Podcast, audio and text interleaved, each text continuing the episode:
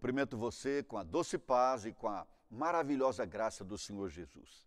Nas nossas exposições sobre os milagres de Jesus, chegamos à nossa sexta reflexão e o texto de hoje encontra-se em Mateus capítulo 14, versículos 22 a 33, onde nós lemos o seguinte: Logo a seguir, compeliu Jesus os discípulos a embarcar e passar adiante dele para o outro lado, enquanto ele despedia as multidões. E despedidas as multidões, subiu ao monte a fim de orar sozinho. Em caindo a tarde, lá estava ele só. Entretanto, o barco já estava longe, a muitos estádios da terra, açoitado pelas ondas, porque o vento era contrário. Na quarta vigília da noite, foi Jesus ter com eles, andando por sobre o mar. E os discípulos, ao verem-no andando sobre as águas, ficaram aterrados e exclamaram: É um fantasma! E tomados de medo, gritaram. Mas Jesus imediatamente lhes disse: Tem de bom ânimo, sou eu, não tem mais. Respondendo-lhe Pedro, disse: Se és tu, Senhor, manda-me ir ter contigo por sobre as águas. E ele disse: Vem. E Pedro, descendo do barco, andou por sobre as águas e foi ter com Jesus. Reparando, porém, na força do vento, teve medo e, começando a submergir, gritou: Salva-me, Senhor. E prontamente Jesus, estendendo a mão, tomou-o e lhe disse: Homem de pequena fé, por que duvidaste? Subindo ambos para o barco, cessou o vento. E os que estavam no barco o adoraram, dizendo: Verdadeiramente és filho de Deus. Como preâmbulo para a nossa reflexão de hoje, eu chamo a sua atenção para é, pelo menos três coincidências nos milagres realizados por Jesus, sobre, quais, sobre os quais nós já refletimos, já ministramos a vocês. Primeiro, em praticamente todos os milagres, eles acontecem em decorrência de uma palavra de autoridade ministrada por Jesus. Quando ele transformou a água em vinho, a sua mãe Maria tinha dito aos serventes mais ou menos o seguinte: façam tudo o que ele mandar. Fizeram o que Jesus mandou e a água se transformou em vinho. Depois, na cura do filho do oficial, o texto ensina que o menino foi curado no exato momento em que Jesus deu a ordem de cura, falou que o menino estaria curado.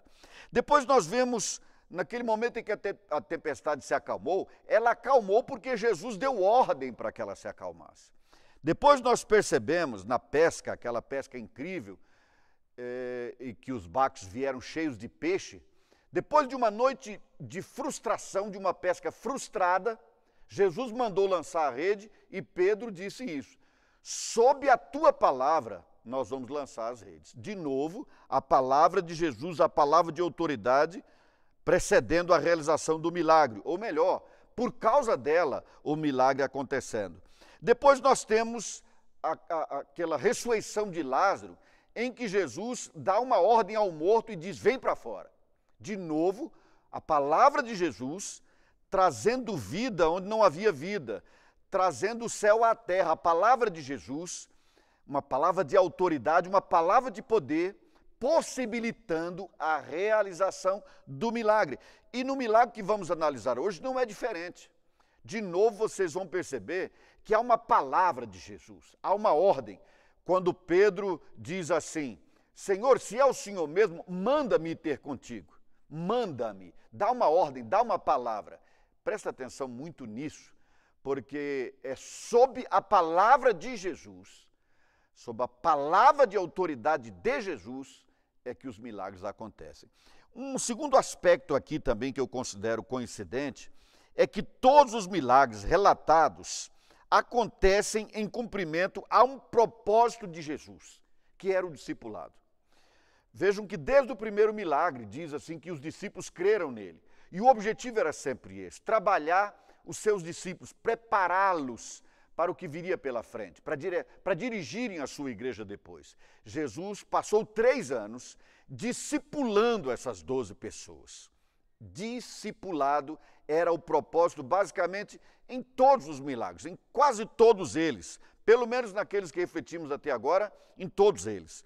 Em terceiro lugar, nós percebemos aqui que os milagres detalhados não foram fruto de uma busca, mas de uma decorrência natural do ministério de Jesus. As pessoas não estavam orando para que Deus transformasse a água em vinho, Jesus estava lá simplesmente. As pessoas não estavam orando para que, se eventualmente acontecesse uma tempestade, Deus a acalmasse. Não, Jesus estava lá e a tempestade se acalmou. Geralmente era assim que acontecia. Ou seja, a presença de Jesus significava algo grandioso, algo extraordinário. Significava que havia uma possibilidade enorme de, não só pela presença dele, mas em decorrência da presença dele, o céu se manifestar na terra. Assim na terra como no céu. Então vejam, aqui nós temos coincidências. E o que, que nós vamos aprender com esse milagre do andar por sobre as águas? Andar sobre a água foi, eu diria, em primeiro lugar, um desafio à fé. Reparem comigo novamente os versículos 22 a 24. Logo a seguir, compeliu Jesus os discípulos a embarcar e passar adiante dele para o outro lado, enquanto ele despedia as multidões. E despedidas as multidões, subiu ao monte a fim de orar sozinho. Em caindo a tarde, lá estava ele só. Entretanto, o barco já estava longe, a muitos estados da terra, açoitado pelas ondas, porque o vento era contrário. Onde é que eu vejo aqui um desafio à fé? Jesus acabara de multiplicar cinco pães e dois peixes em alimento suficiente para uma multidão de cerca de cinco mil homens, sem contar as mulheres e as crianças. Algo grandioso, algo impressionante tinha acontecido. Estava todo mundo impressionado com isso. E agora Jesus ao invés de celebrar, de comemorar com seus discípulos, ele ordena que eles passem adiante, que eles vão à frente dele, para o outro lado do mar de Tiberíades. Ora, Jesus foi quem deu a ordem deles ir à frente. Significa dizer que ele estava determinado a ficar sozinho, ou seja, havia um plano em curso. O que Jesus pretendia mandando-os à frente dele e ficando só? Bom, eu diria que Jesus tinha pelo menos três motivos para fazer isso. Primeiro, Jesus pretendia se desvencilhar de um problema, um problema que para ele era claro, mas para os discípulos não, até porque os discípulos eventualmente faziam parte do problema. E Jesus não queria discutir esse problema com eles naquele momento. Então ele fica só para resolver o problema. Como, é, onde é que nós vamos descobrir esse problema? No relato feito pelo evangelista, evangelista João, no capítulo 6, versículo 15, que diz assim: Sabendo, pois, Jesus que estavam para vir com o intuito de arrebatá-lo para o proclamarem rei, retirou-se novamente sozinho para o monte. Jesus queria ficar só porque ele não queria ficar com as pessoas porque as pessoas queriam transformar Jesus em rei, proclamá-lo rei. Não era essa a ideia. Jesus não veio para ser um rei como César. Ser um rei como César era como ser nada. Jesus veio para ser o que ele ainda é e será para sempre. Rei dos reis e Senhor dos senhores. Ele não seria o rei da nação de Israel. Ele seria e é o rei de todos os reis e o senhor de todos os senhores, acima de tudo e acima de todos. Mas naquele momento, ele ainda não podia esclarecer isso. Isso viria a acontecer depois da sua morte e depois da sua ressurreição. Ele não podia ficar com, a, com as pessoas naquele momento. Uma segunda lição que nós temos aqui, aliás, um segundo motivo para ele ficar só, é que Jesus queria ficar sozinho para orar. Sozinho para orar. Que interessante. O nosso costume hoje, e não é de agora, é o seguinte: a gente quer orar, convida todo mundo para estar com a gente e orar. Jesus preferia estar só. Interessante isso. Um dia desses, em razão dessas, dessa situação que o mundo passa hoje, eu vi pessoas postarem imagens de crentes ou pseudos crentes ajoelhados na rua, ah, junto das pessoas, onde elas transitavam, ao lado dos carros, muita gente orando, próximo do templo, ao invés de orar dentro do templo, foram orar na rua. Lembrar, eu, eu, eu quero lembrar você, querido, e eu faço agora o seguinte: Não é o fato das pessoas saberem que nós estamos orando que, é, que faz com que o milagre aconteça. É o fato da oração em si. Eu não preciso dizer às pessoas que eu estou orando, elas não precisam me ver orando, porque o que traz a bênção, o que traz a manifestação do poder de Deus, não é a, a, a presença pública da pessoa que ora. O que traz a manifestação do poder de Deus é a oração. E Jesus diz que o melhor lugar para a oração é sozinho no quarto. Mas hoje tudo é tão público, não é? Tudo tem que ser publicado. Fez-se um prato bonito, tem que ser publicado. Achou um lugar interessante, tem que ser publicado. Resolveu jejuar, tem que publicar. Parou para orar, todo mundo tem que ver orando. Mas não é bem esse o ensino da palavra do Senhor. Jesus, quando ia orar, ficava só. Eventualmente, ele orava com seus discípulos também, e houve até um momento em que ele chamou os discípulos para orar com ele, e eles não oraram, dormiram ao invés de orar. Mas Jesus orava só. É muito importante nós termos isso em mente, porque a oração do justo pode muito em sua eficácia, em seus resultados. A oração do justo não é da coletividade dos justos. Um homem só orou, Josué, e o universo parou. O universo parou pela oração de um único homem. Jesus ficou só porque ele queria orar. E há momentos na nossa vida que o melhor é ficar só, para você ter um, um diálogo franco com Deus, um diálogo absolutamente transparente, descortinar completamente o coração. Jesus queria discutir com o Pai sobre essa questão de quererem proclamá-lo rei. Sobre a questão de proclamar rei também, Jesus se afastar, há algo que eu quero ainda voltar para dizer o seguinte. É impressionante como hoje acontece praticamente o oposto.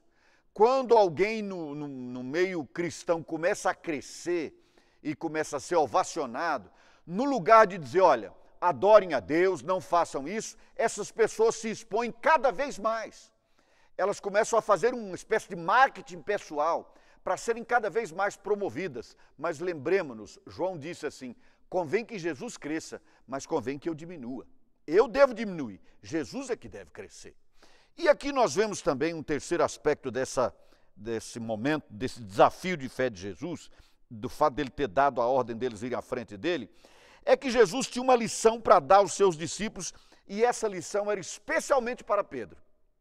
Claro, Jesus tinha uma lição de fé para todos, mas sobretudo para Pedro.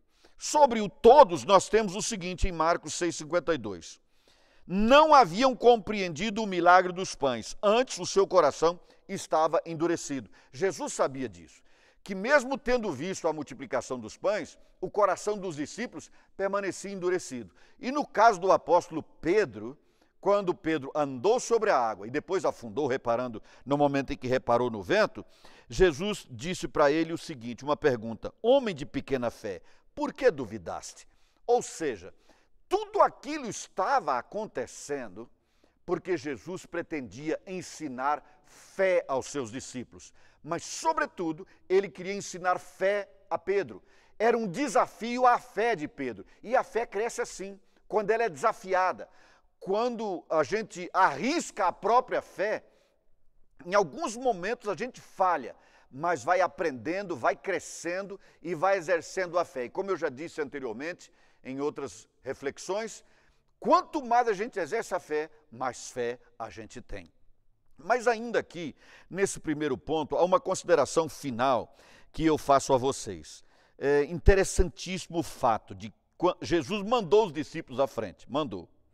Mas quando o vento que estava contrário se tornou muito forte, Jesus foi se encontrar com eles.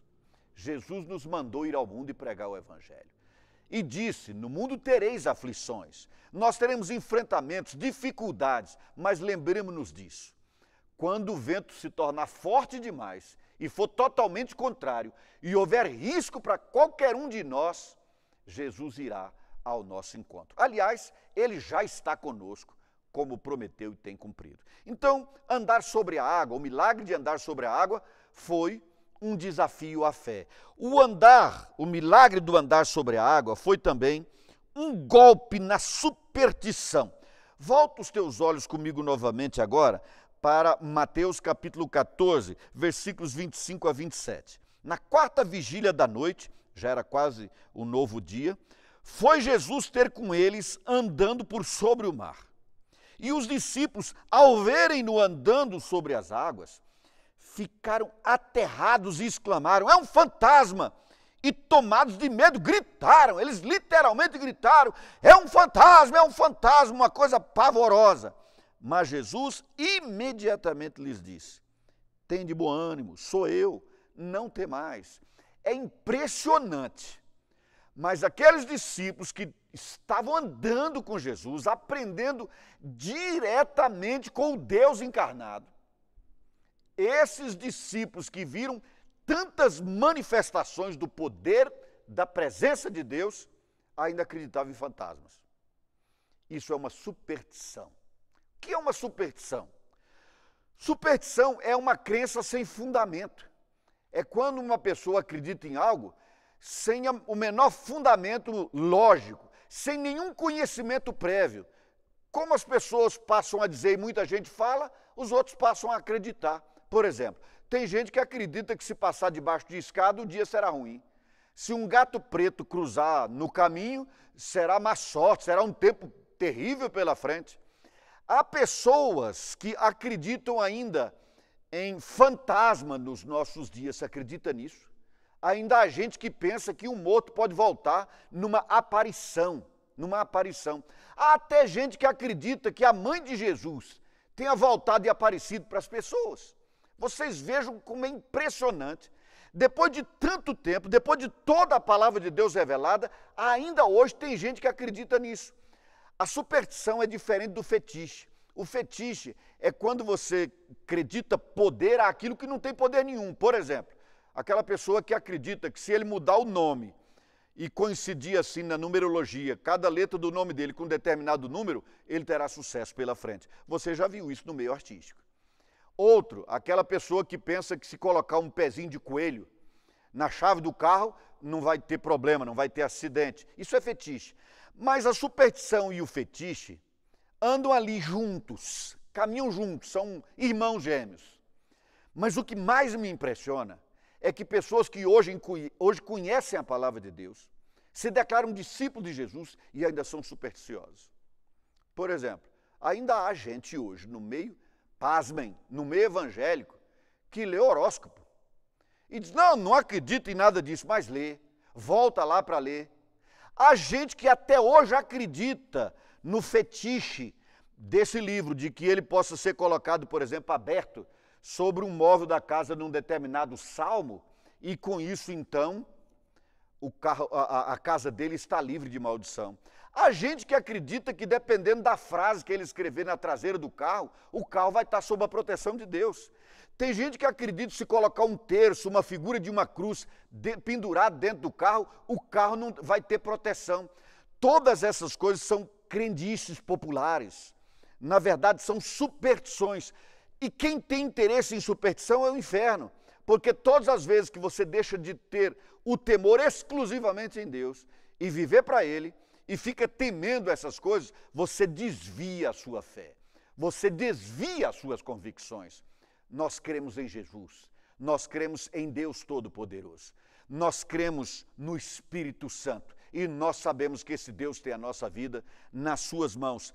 Esse andar por sobre as águas foi, na verdade, um golpe na superstição dos discípulos. Jesus disse: Não tenha medo, porque vocês são tímidos assim? Sou eu, não fiquem apavorados. Eles já estavam gritando. Eu fico pasmo de pensar nisso os discípulos de Jesus dentro de um barco, apavorado aos berros, porque acreditavam estar vendo um fantasma. Parece até história de criança, mas mais impressionante do que isso é agora, dois mil anos depois, ainda ter gente que acredita nisso. Infelizmente. A andar por sobre as águas foi um golpe na superstição mas andar por sobre as águas foi também uma exposição da singularidade do discipulado. Vejam o que Jesus mostra aqui, o que nós vemos aqui, aliás, nos versículos 28 a 31.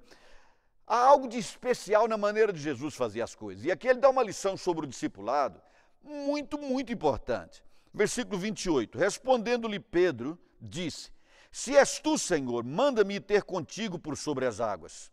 E ele disse: Vem. E Pedro, descendo do barco, andou por sobre as águas e foi ter com Jesus. Reparando, porém, na força do vento, teve medo. E começando a submergir, gritou: Salva-me, Senhor. E prontamente Jesus, estendendo a mão, tocou e lhe disse: Homem de pequena fé, por que duvidaste? É impressionante isso aqui, é impressionante. O que está acontecendo aqui, como eu já disse antes, Jesus está discipulando aqueles doze homens. Mas nesse dia em particular, eu estou entendendo que, mais uma vez, o interesse primário de Jesus estava no apóstolo Pedro. Ele tinha uma lição para o apóstolo Pedro, porque a partir desse momento a gente percebe que a história do milagre se concentra na pessoa de Pedro. E nós vemos aqui algo interessante sobre a pessoa de Pedro. Cada, cada discípulo tem a sua história, seu jeito de ser, sua personalidade. Por, portanto, cada discípulo tem que ser discipulado dentro da sua singularidade. Em primeiro lugar, nós vemos aqui uma ousadia da parte de Pedro, porque ele tinha total confiança de que a palavra de Jesus trazia algo de extraordinário. Tanto que quando Jesus disse, não temos, sou eu, Pedro disse assim, Senhor, se é o Senhor mesmo, manda que eu vá me encontrar contigo. E aí o que que Jesus disse? Vem. Manda e eu vou. Manda e eu vou. Realmente Pedro é uma pessoa, a, a, a vida dele é apaixonante.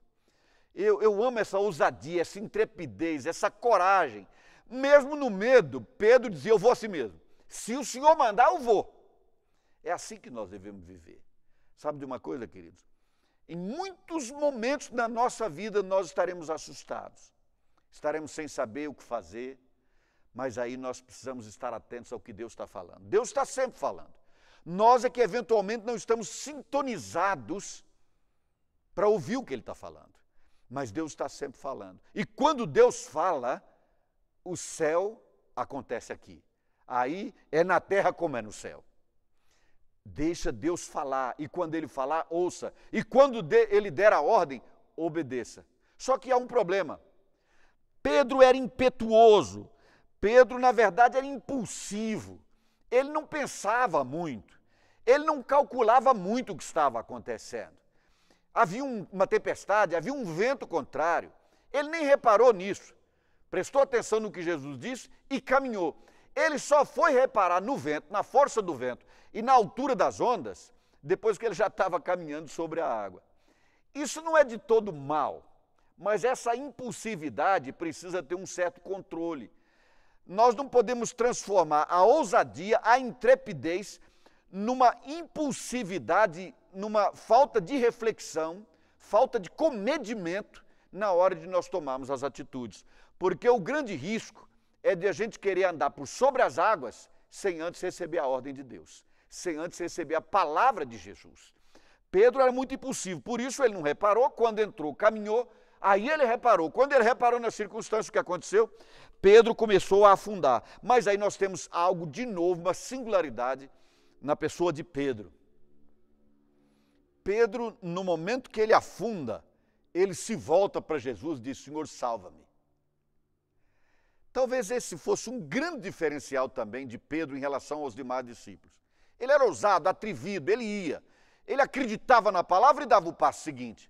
Mas quando ele se dava mal, quando ele caía, e isso não era muito incomum para, para, para o apóstolo Pedro, a impulsividade leva a isso, ele cometia uns deslizes. Mas todas as vezes que ele caía, voltando-se para Jesus, ele crescia. Ele levantava e avançava. Isso aconteceu várias vezes várias vezes. E o discipulado é assim. O discípulo está aprendendo, ele está aprendendo. E à medida que ele vai aprendendo, ele cai. O importante é que depois de cair, ele se levante. E como é que faz para se levantar? Peça socorro a quem está discipulando, ao seu Senhor. E o Senhor é Jesus. Peça socorro ao Senhor Jesus. Pedro caía, mas Pedro se levantava. Por isso eu digo que esse andar por sobre as águas foi uma exposição da singularidade do discipulado. Significa dizer, cada discípulo deve ser tratado dentro da sua história, do seu contexto, da sua pessoa. Uma quarta e penúltima lição que aprendemos aqui é: O andar, o milagre do andar por sobre as águas, queridos, foi uma lição, uma, aliás, uma demonstração de que sempre que Jesus manifesta a sua presença, a tempestade se acalma. Leio novamente o versículo 32. Subindo ambos para o barco, cessou o vento. Interessante. Não é que depois que seguiu madrugada dentro, finalmente o vento cessou. Não. No momento que Jesus subiu no barco, o vento cessou. Sabe o que significa isso? Aquele vento era uma providência de Jesus, porque ele parou na hora que Jesus entrou. A lição já estava dada, o ensinamento já estava ministrado a Pedro e aos demais. Mas é maravilhoso saber disso. É maravilhoso saber que sempre, sempre, repito, sempre que Jesus manifesta o poder da sua presença, algo de extraordinário acontece. E no caso em que a nossa vida se transforme numa tempestade, se eventualmente a sua vida estiver assim, uma tempestade que pode acontecer em razão de variados motivos. Se isso acontecer, lembre-se desta lição. Quando Jesus entra no barco, quando Jesus manifesta o poder da sua presença, a tempestade se dissipa. Creia nisso. Busque a Jesus. Convide Jesus para entrar no barco da sua vida, porque ele estando lá, a tempestade vai se acalmar. Ou pelo menos a tempestade não vai virar o barco.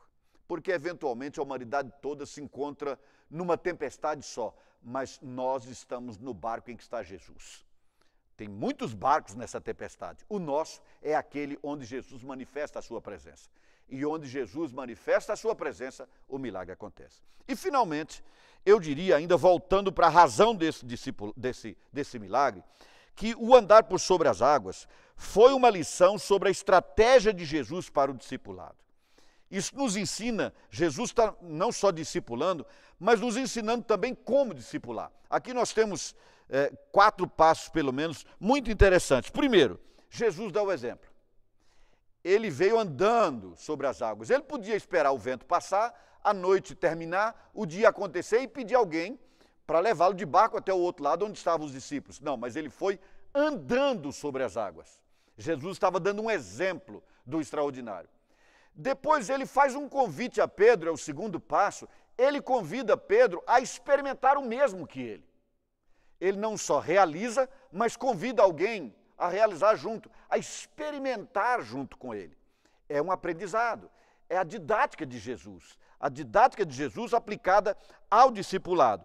E em terceiro lugar, depois de dar o exemplo, mandar fazer o mesmo, Jesus acompanha o seu discípulo enquanto ele está experimentando. Ele disse: Vem. Pedro andou. Jesus não pulou do barco para ficar de lá olhando Pedro, não, ele continuou na, na água. Por isso, quando Pedro começou a afundar e pediu ajuda, pediu para ser salvo, Jesus estendeu a mão para ele e o tirou da água e ambos entraram no barco. Jesus dá o exemplo, manda fazer o mesmo e depois acompanha enquanto. Isso é discipulado. Discipulado é assim. Você dá o exemplo para a pessoa que você está discipulando, você orienta essa pessoa a fazer o que você vem fazendo, e acompanha essa pessoa. E o que, que acontece no final? Um quarto momento aqui é o que está escrito no versículo 33. No finalzinho diz assim: verdadeiramente és filho de Deus. Ou seja, dando o exemplo, convidando para fazer igual e acompanhando, Jesus convenceu os seus discípulos de quem ele realmente era. Ele convenceu-os. O discipulado tem também esse propósito de você fazer convergir o ensinamento de Jesus, trazendo tudo isso para o coração do discípulo, para que ele aprenda a andar com Jesus. E ele só vai andar com Jesus depois de estar totalmente convencido pelo conhecimento, ele está totalmente convencido de que Jesus é quem diz que é, Deus. Foi o que aconteceu aqui. Nós sabemos que o Senhor realmente é o Filho de Deus. O andar por sobre as águas foi mais um dos milagres de Jesus. Mas esse milagre nos revela que os discípulos, mesmo andando com ele, às vezes ficam apavorados e até gritam de medo. Mas se continuar com Jesus, o medo passa. Se permanecer com Jesus, a tempestade se dissipa, a bonança acontece e nós somos marcados pelo milagre de Deus. a manifestação do poder de Deus por intermédio da presença de Jesus. Finalmente eu digo a você isso. Aconteça o que acontecer, saiba, com Jesus você vai vencer. Se preciso for, com Jesus você vai até andar por sobre as águas. Que Deus te abençoe, fique na graça e na paz do Senhor Jesus.